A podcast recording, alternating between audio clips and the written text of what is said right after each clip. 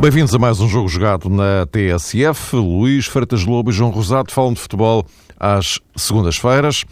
Mas, caros, hoje temos aqui vários assuntos para uh, tratar, hum, nomeadamente relacionados com o mercado e não só. Mas uh, antes, uh, gostava só de saber a vossa opinião sobre, enfim, todo, toda esta confusão que se gerou no fim de semana na, na taça da Liga, com, ele, com aquele desfazamento horário nomeadamente entre o, o, jogo do Dragão e o de, e o de Penafiel, que tanta celeuma está a, a levantar. É, há aqui uma coisa que eh, não sei se vocês eh, conseguiram responder-me. Há aqui uma coisa que, que, me faz alguma confusão. Por que razão é que eh, em Portugal existem regulamentos que, volta e meia, não são cumpridos? Eu estava a tentar fazer, fiz aqui um esforço de, de, de memória até lembrar-me de, enfim, daquilo que se passa nas principais ligas europeias, aquelas com as quais nós temos sempre a mania de nos querer comparar. E lá as coisas são cumpridas religiosamente. É o que está escrito, é o que se faz. Mas em Portugal, eh, aconteceu agora, mas já aconteceu noutras, noutras situações, noutros casos que não têm a ver com questões de horas, mas com outros regulamentos, aplicação de regulamentos mesmo. Mas as coisas depois não, não são cumpridas. Volta e meia acontecem destas. Luís, porquê é que Portugal insiste em não fazer aquilo que os outros, obviamente, fazem? Não, não, não te consigo responder a isso. Isso é claramente ultrapassa a minha inteligência. Mas, em primeiro lugar, boa tarde e um grande abraço a todos que nos estão a ouvir. Não, não consigo entender isso. É evidente que, que são situações que custa a entender. É evidente que os jogos teriam que ter começado à, à mesma hora. Está tudo inventado. Penso que seria fácil controlar essa situação através de, uma, de um contacto permanente e simultâneo entre os delegados da Liga presentes nos dois campos. É isso que costuma acontecer em todas as competições onde há casos destes em que os jogos têm que se disputar a, começar à mesma hora. Acontece, aliás, no nosso campeonato nas últimas jornadas, acontece em tantas situações nacionais e internacionais, e portanto acho que, que é inexplicável porque é que isso não, não, não aconteceu, essa preocupação não existiu por parte da, da Liga, dos delegados da Liga, nos jogos de, deste fim de semana. E, portanto, sobretudo esses dois jogos que referes do Porto e do Sporting, Porto Marítimo e Penafiel Sporting, como ontem, aliás, no, no Passos Ferreira Vitória de Setúbal e no, no, no Covilhã Rio Ave teria que ter acontecido a mesma coisa. Sinceramente, não sei se aconteceu ou não. Penso que sim, pelo menos não houve problemas na, na parte final dos jogos para as pessoas se lembrarem disso. Uh, e, portanto, penso que os jogos é evidente que deviam ter começado à mesma hora e é inexplicável porque é que não começaram. A partir daí, sinceramente, já não consigo ver nenhuma relação de causa e efeito entre aquilo que aconteceu e essa situação. Isto é, aquilo que eu queria dizer e aquilo que eu tive o prazer de ver no sábado à noite foi dois grandes jogos de futebol. Foi o Penafiel Sporting e o, e o Porto Marítimo. Em primeiro lugar, começar por destacar a excelente exibição do Marítimo no Dragão, com uma equipa que está muito longe de ser a equipa habitual dos, dos titulares. O excelente jogo do Penafiel, uma equipa muito bem orientada pelo Miguel Leal, que está em lugar de subida na, segunda divisão, está a fazer um grande campeonato. E, portanto, Penafiel e Marítimo fizeram dois grandes jogos. E não devem ser arrastados no, com esta conversa toda, porque parece que está-se a colocar em causa também estas equipas, que fizeram dois grandes jogos, estiveram a ganhar, estiveram empatados, lutaram pelo resultado até ao fim. E, portanto, aquilo que aconteceu nos jogos uh, foi claro, Uh, portanto, foi o natural que acontece em qualquer jogo, as incidências naturais, duas boas arbitragens nos dois lados, também a, a apontar isso, e portanto não há nenhuma relação causa e efeito entre a questão do, do, horário dos jogos, a hora em que começaram, a primeira e a segunda, e a, a segunda parte, e os resultados finais. Portanto, isso aí é outra questão. Pelo que penso que tudo isto, na minha opinião, ultrapassou os limites da, da, da discussão há um horário que não foi cumprido de início dos jogos. A partir daí, sinceramente, penso que é exorbitar tudo aquilo que possa ser as conclusões em relação ao que se passou. Porque foram dois grandes jogos, como disse. No período de descontos do Porto Marítimo, o Marítimo teve duas oportunidades para marcar. Dois excelentes lances. O Ruben Brigitte tem uma, uma jogada excelente pelo lado esquerdo. O Marítimo tem feito 3-2. O Igor Rossi depois faz o penalti. O Porto ganha. O Sporting também esteve muito próximo do 4-1 na, parte final do, dos jogos na, do jogo em Penafiel. Portanto, acho que foram dois grandes jogos e é isto que, que me apetece falar. Part... O horário não foi cumprido, mas não há nenhuma relação em relação àquilo que aconteceu e o horário dos jogos. Portanto, penso que custa muito perder nessa parte final, isso não há dúvida nenhuma, como é, como é evidente. Uh, e, é que, compreendo, claro, o, o, desalento do Sporting, mas não, sinceramente não, não vejo nenhuma relação entre aquilo que aconteceu. Aliás, este tipo de situações muitas vezes é muito perigosa uh, quando há um resultado que convém às duas equipas.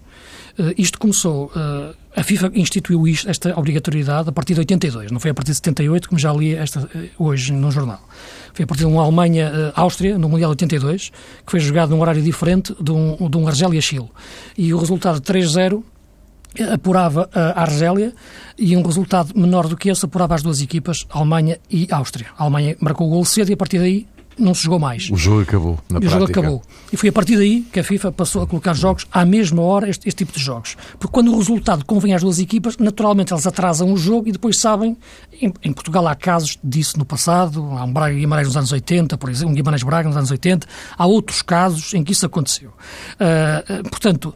Uh, esse é o principal perigo deste tipo de situações. Neste caso, nem isso se colocava. Portanto, o Porto e Marítimo não estavam a jogar por aí. Sabe-se até que o Porto e Marítimo nem têm boas relações entre si atualmente. E, portanto, uh, a única questão que se podia colocar era, com o jogo mais tarde, o Porto saber o número de gols que tinha que marcar. Era isso. Mas, repare, isso já se tinha colocado até para o jogo anterior, da jornada anterior, com o Penafiel.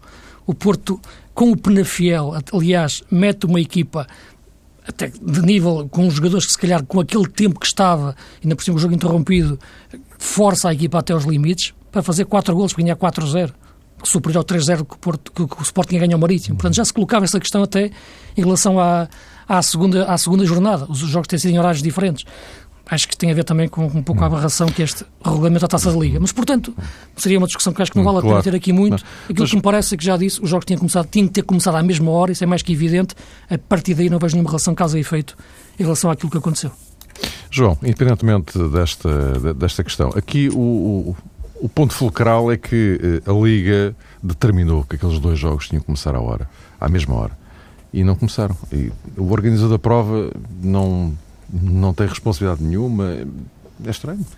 Pois, esse aspecto é muito importante, Mário, precisamente porque, entretanto, a Liga já emitiu um comunicado aliando-se de qualquer responsabilidade sobre essa matéria mesmo antes eh, de estar eh, concluído o inquérito que, entretanto, ao que parece, tomando como válidas as notícias que foram já divulgadas a propósito de tudo isto, ao que parece esse inquérito já foi eh, instaurado e já terá sido eh, desencadeado.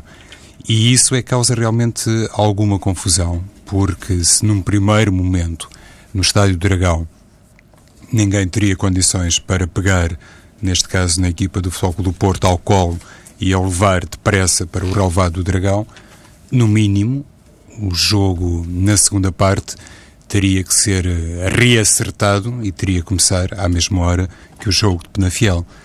Isso era um, ehm, uma situação que poderia ser eh, facilmente promovida, por poder-se fazer esse reacerto horário em função do tal atraso inicial. Como isso eh, não aconteceu, provavelmente ninguém se terá lembrado dessa solução. Sei... Perdão, eu estou um pouco rouco. Uh, mas eu não sei se, do ponto de vista regulamentar, isso seria possível. Fazer acertos uh, ao intervalo. Agora, uh, o meu ponto é, não é o intervalo, é o início. Mas logo aí estava uma infração que, regulamentar, pronto, Mário. Pronto, aí, e, e, e num primeiro uh, momento, lá está, também é possível termos aqui um olhar mais transversal. Há pouco, quando falávamos a propósito do programa desta noite, uh, relembravas, e bem, também no caso do Benfica Gil Vicente, houve uma situação que não representou propriamente um respeito integral pelos regulamentos ou seja, o jogo não teria que ser disputado, ou não deveria ter sido disputado no estádio do Restelo. Também se passou por cima disso. Ou seja... E só não, e só não deu, só não deu celeuma como deu este, este, esta questão, porque o Benfica Gil Vicente, objetivamente, já não contava para nada, não é? Já não contaria para muita coisa. Porque senão já tínhamos mais um problema aqui. E, e o mais caricato é que, inclusive A, a, minha questão dos regulamentos, quer dizer, é tão simples, não é? Está escrito, supostamente é assim que se faz. Mas o clima, vamos ver, Mário, o clima de impunidade que existe há muito tempo no futebol português, e não apenas no futebol português, é, é curioso que o Paulo Bento tem muitas vezes eh, uma explicação para um, um comportamento, eh, em certa medida, deficitário da seleção portuguesa e até do jogador nacional, olhando para cada caso individualmente, e ele diz, o selecionador, que é uma questão de mentalidade nacional. Portugal a seleção principal não consegue estar sempre a 100%, porque em determinadas circunstâncias acha que é possível estar com uma performance, se calhar podemos situar nos 60% ou 70%. Isso acontece no futebol, acontece noutras áreas. Portugal também não respeita o déficit, há muita gente que não respeita o código da estrada e por aí fora. Poderíamos realmente citar, infelizmente, um sem número de exemplos. Se calhar porque depois quando olhamos para as sanções que são ou não decretadas, percebemos que determinados uh, clubes, neste caso regressando ao futebol, estão sempre a salvo de medidas particularmente punitivas. E aqui o que interessa, quando olhamos para o mapa das sanções, é perceber que os clubes podem, de facto, passar a ter outro critério e outro procedimento se realmente existir uma penalização desportiva. Se ela não existir, e penso que noutras ocasiões, a propósito de outros temas, muita gente tem tocado nesta tecla, se não existir essa penalização desportiva, se um clube de repente tiver que pagar uma multa uh, de X euros, por aí não encontrará, se calhar, o caminho certo, nem o caminho da verdade desportiva. Por outro lado, e já agora para concluir a resposta à primeira pergunta, Mário, eu também acho notável que nesta altura, enfim, tanto quanto me percebi, espero não estar a dar aqui um raciocínio apressado e fora de tempo, mas até ao momento Uh, ninguém do Futebol do Porto se pronunciou ou deu qualquer explicação a propósito do atraso que já foi constatado e assumido por todos que a equipa teve para entrar no estádio do Dragão. É como dizia o Luís, os jogos deviam ter começado à mesma hora.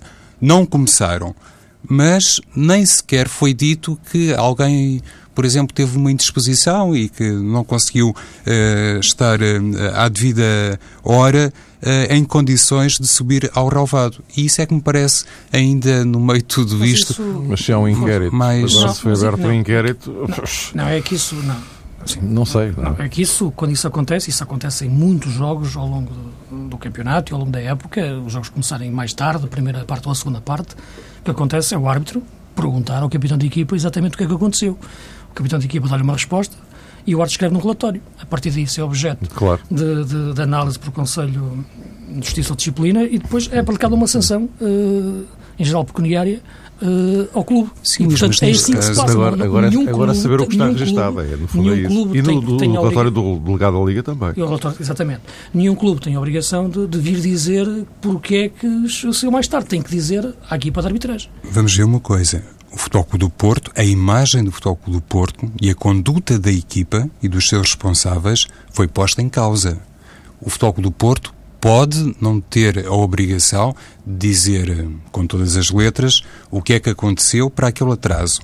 Mas, no mínimo, face ao clima de suspeição que se criou, face a esta posição crítica, que em primeiro lugar foi assumida pelo Sporting Clube Portugal, mas depois outra gente corroborou, eu acho que a equipa, ou neste caso a SAD, poderia emitir um comunicado dizendo precisamente isso que mencionaste, Luís. Que o árbitro do jogo tem na sua posse, ou os, ou os delegados da Liga, as razões que sustentaram esse atraso, que dão explicação a esse atraso e que o Futebol Clube Porto, naturalmente, numa fase inicial, poder-se inibir e dizer que não lhe cabe a divulgação dessas razões. Mas que elas existem, existem. E isso ainda não foi feito. E parece-me que a imagem do clube, na minha opinião, não fica beneficiada por isso. Sim, por isso. Hum. Poder, poder pode, como é evidente, fazer, tomar a, essa decisão de fazer o comunicado ou não. penso que cada, cada opção, qualquer das opções, uh, é legítima uh, e, sinceramente, seja qual for a opção que o Porto tome, é o Porto, neste caso, diria o mesmo se fosse o Sporting ou o Benfica ou outro clube, uh, não legitima a achar, como já foi dito e já li, que isso levanta suspeitas isto é, eu não posso colocar em causa uh, dessa forma tão leviana como vi logo no, no, no, minuto, no, minuto, seguinte ao final do jogo e depois no, no dia seguinte uh, um clube ou uh, aquilo que, que, determinou que a equipa entrasse mais, mais, tarde, mais tarde em campo. Isto é, colocasse logo em causa a verdade desportiva e a, e a, e a honestidade dessas, dessas pessoas e dessa equipa. Isso é que me parece que, que, que é um exagero na, na minha leitura. Porque, Sim, mas porque, o inquérito porque, foi aberto. Porque bastou, bastou vermos os jogos, como eles foram disputados, uh, e de forma, de facto, dois grandes jogos de futebol, de um lado e do outro, um excelente Penafiel e um excelente Marítimo, e, e, e, bem o Sporting no jogo que fez, o Porto novamente os problemas que teve, mas a considerar a volta na parte final, para percebermos que a palavra suspeição, depois de termos visto dois jogos daquela categoria, daquele nível, e a forma como o Marítimo jogou e esteve tão próximo de ganhar o jogo, a forma como o Penafiel jogou e como aqueles jogadores quiseram mostrar a, su a sua qualidade, não é, na minha opinião, compatível com a palavra suspeição que depois passou a cobrir esta última jornada da Taça da Liga. A Liga, a organização, não cumpriu aquilo que é o mínimo exigível para quem organiza uma competição. Agora, os clubes e os jogadores não podem ser culpados disso, porque eu acho, na prática, a verdade esportiva não foi adulterada, não foi por isso que o Porto ficou em primeiro lugar no grupo e o Sporting em segundo, não teve a ver com esses quatro minutos, aquilo que se passou dentro do relevado. Sim, tenho a mesma opinião. Aliás, já tive ontem a oportunidade de a transmitir. Eu acho que não é pelo facto de um jogo começar cinco minutos antes ou depois que a verdade esportiva por si é adulterada ou não. Pode, podem os dois jogos realizar-se ao mesmo tempo em simultâneo e pode acontecer Isso, também. Exatamente. Hoje em dia é, é muito fácil toda a gente perceber Isso o que é que se passa do outro lado do mundo, quanto exatamente. mais à distância que vai entre Penafiel e o Porto. Mas pode também acontecer um caso que, à partida, leve determinadas pessoas a pensar que houve ali a intenção de prejudicar deliberadamente determinado clube para beneficiar outro, mas eh, parece-me também que é uma conclusão neste momento, no mínimo precipitada, porque, em primeiro lugar, estaríamos a pôr em causa, por exemplo, a honra eh, do jogador do Marítimo, e o Rossi, que cometeu grande penalidade já em período de descontos.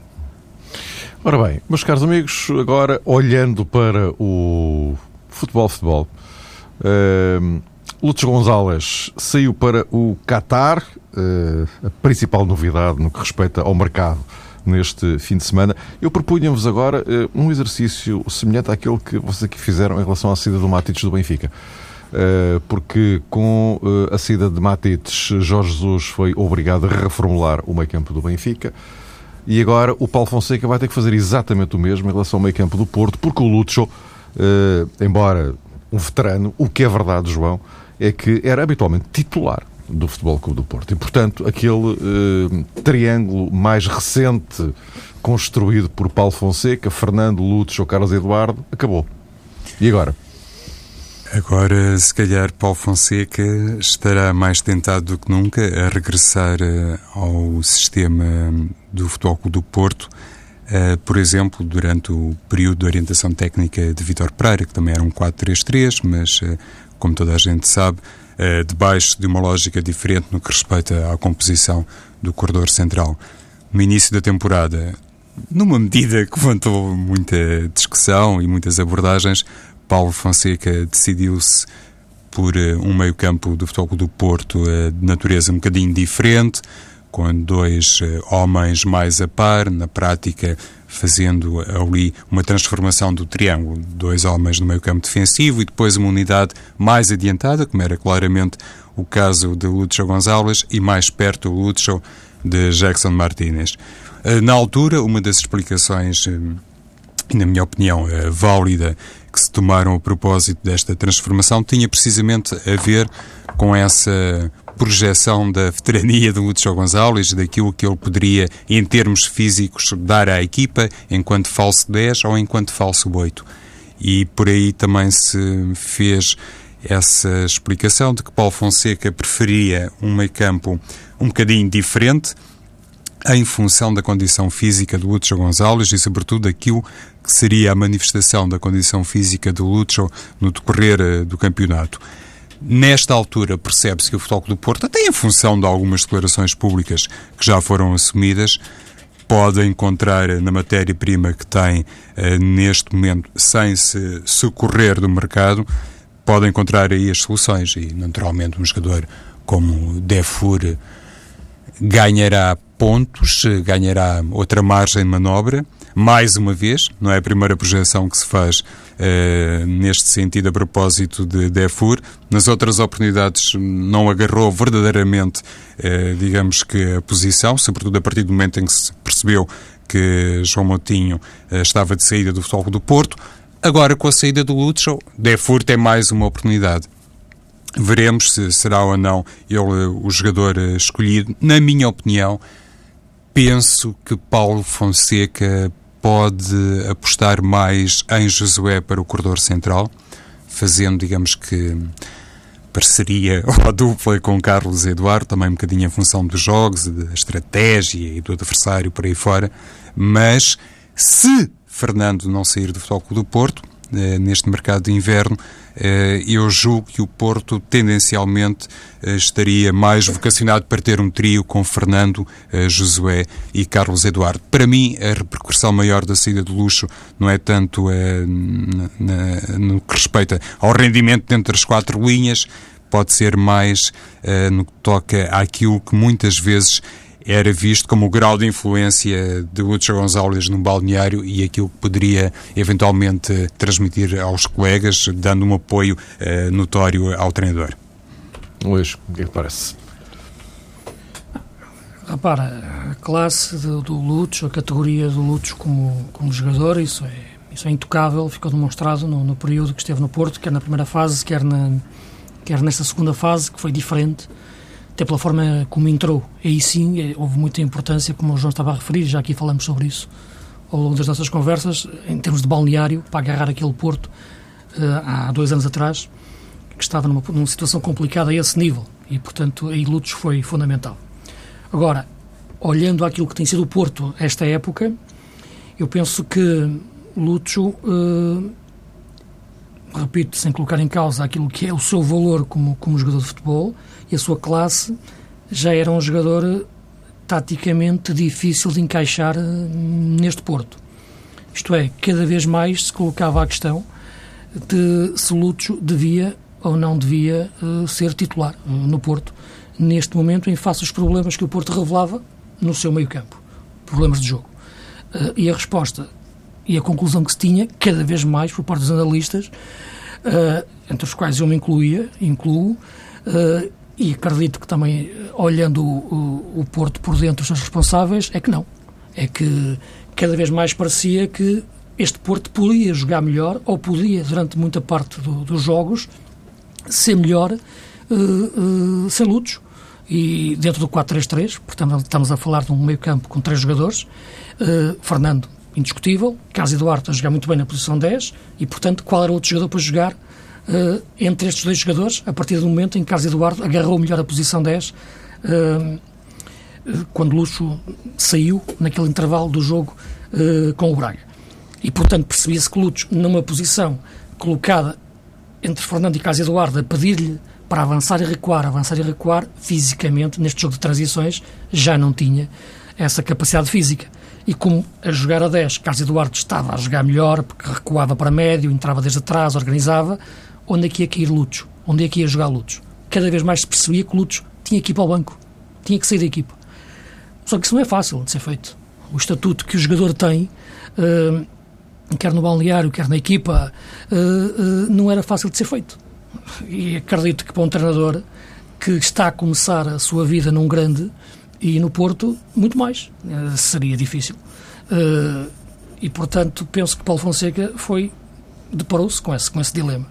E penso que a estrutura toda do Porto, que pensa ao futebol, para além do que foi a entrevista do Presidente na, na, na semana passada, houve ali um ataque ao exterior, mas o Porto também, como é óbvio, faz a sua análise interior daquilo que tem que fazer para a equipa melhorar. Uh, e acredito que neste momento a questão Lúcio, a este nível que, que eu referi, foi pensada. O efeito, a importância que ele tinha no balneário já se diluiu com o balneário. É, continua importante, mas já não tão importante como na altura que entrou.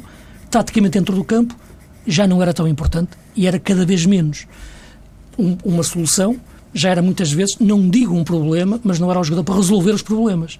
E, portanto, em face de tudo isto, acrescentado também com o problema que existia de Defur querer sair para jogar o Mundial e percebia-se que as hipóteses de jogar, em face disto que eu referia, eram poucas e o Porto ia perder um jogador que sabia que era muito importante ter, eh, ter na equipa, a, a oportunidade de negócio que surgiu para luxo, para luxo sair, o que também agradava ao jogador pelo dinheiro que, que vai ganhar, os 4 milhões e meio, segundo veio o público, por ano e meio, levou a que a estrutura do Porto, quando falo estrutura, todo o seu status, todo o teu status, status de futebol e o treinador, tivessem analisado a situação e percebido que Luxo sair, ou deixá-lo sair, melhor dizendo, ou as duas coisas são, podem, podem ser ditas, era a melhor solução para o Porto uh, nesta altura.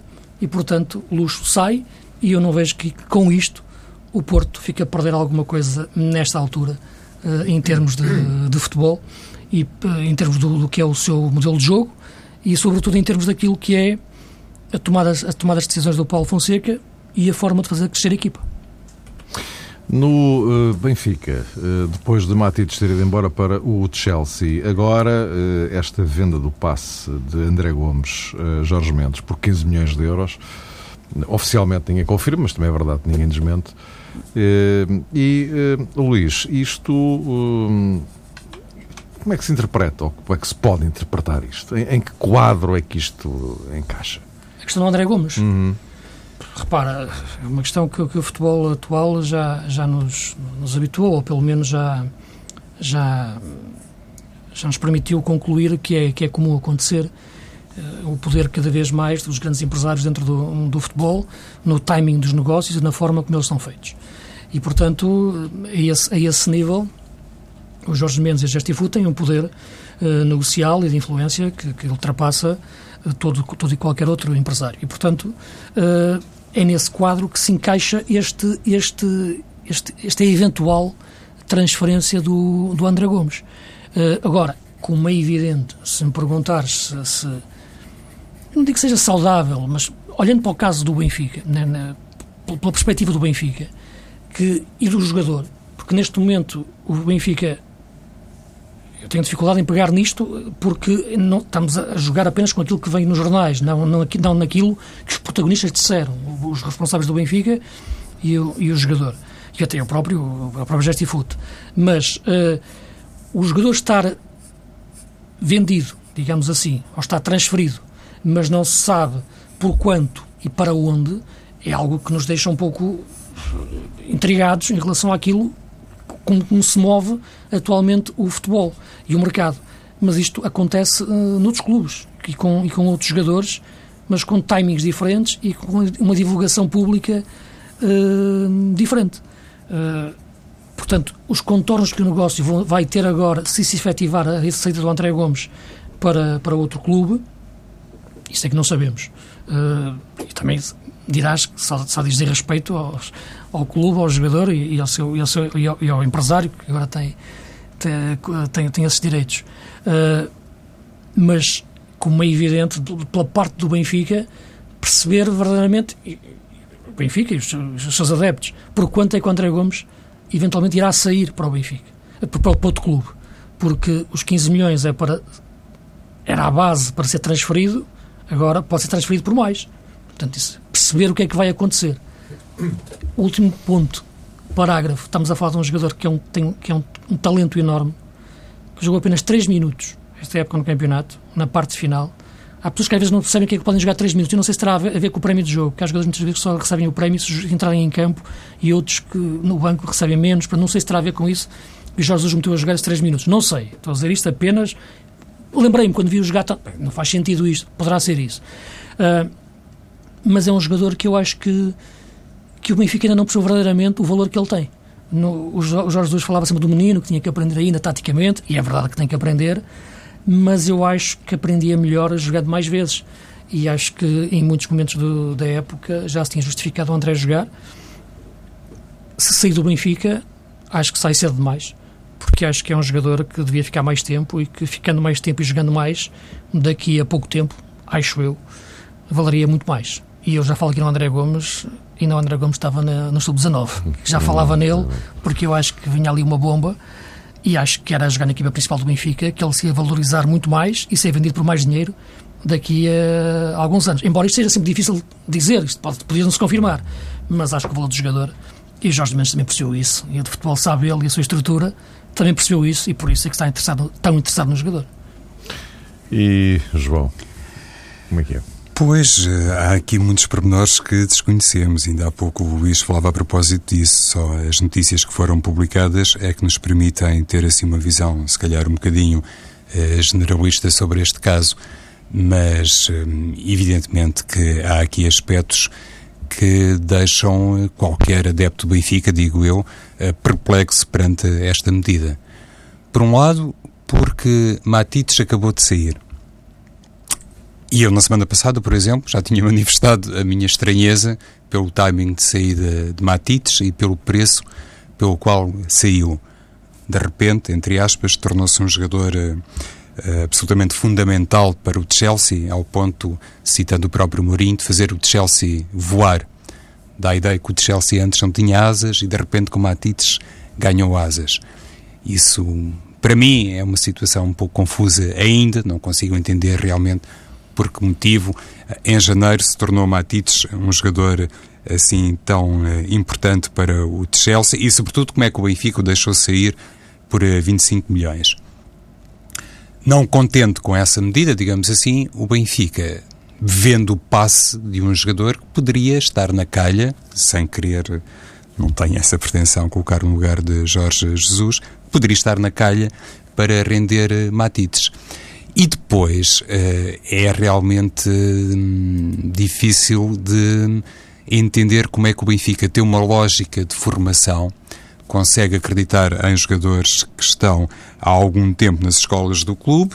No caso André Gomes não foi propriamente um produto eh, natural da raiz do Seixal, mas apesar disso, alguém que é visto, em certa medida até, como uma bandeira da formação como é que o Benfica, de repente, por 15 milhões de euros, se decide pela saída de André Gomes, um bocadinho na linha daquilo que aconteceu também, ao que julgo saber, nos últimos dias, uh, com Mica, o guarda-redes que foi vice-campeão do mundo sub-20 e que, entretanto, se transferiu uh, para o Atlético sem ter uh, verdadeiramente tido a oportunidade de se mostrar aos adeptos do Benfica. Isto dá conta realmente de um enquadramento e de uma uh, filosofia de formação que, na minha perspectiva, não é condizente com aquilo que muitas vezes se divulga e que muitas vezes também é dito como uh, sendo uma transformação do futebol do Benfica, que daqui a alguns anos a equipa poderia estar mais sustentada pelos valores nacionais.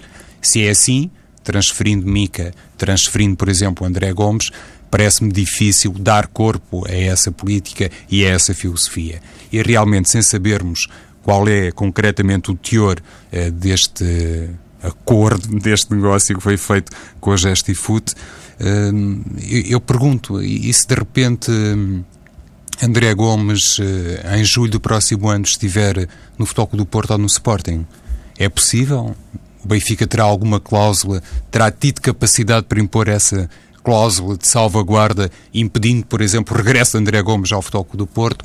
Enfim, há aqui questões que realmente uh, nos deixam ser uma leitura taxativa, mas acima de tudo gostaria de realçar que o Benfica, em termos de, for de formação, parece-me com estes dois casos, guarda-redes Mica e André Gomes, uh, deitou algo a perder. Meus caros, estamos praticamente no, no fim. Uh, o, uh, o Sporting uh, fica agora apenas a competir no, no campeonato. Benfica e Porto, em fevereiro e março, têm um calendário absolutamente diabólico. Até que ponto é que o Sporting poderá aproveitar isto? É momento para fazer uma espécie de reorganização na estratégia definida pelo Sporting, eh, sim ou não. Não temos muito mais tempo para além do sim ou não, quase, mas é um assunto ao qual vamos voltar para a próxima semana, até porque vai justamente entrar é toda esta cadência que eu acabei de referir. Luís, o que é que te parece? Sim ou não? É de redefinir o objetivo? Título, neste caso? Ou, ou, que... ou o discurso é para manter?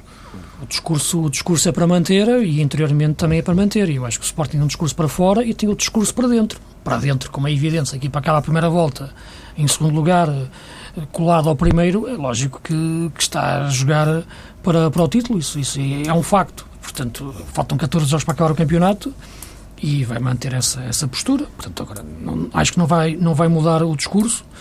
Acho que a questão que tu referes de, de ter apenas o, agora o campeonato é a mesma que, que, se colocava no início da época.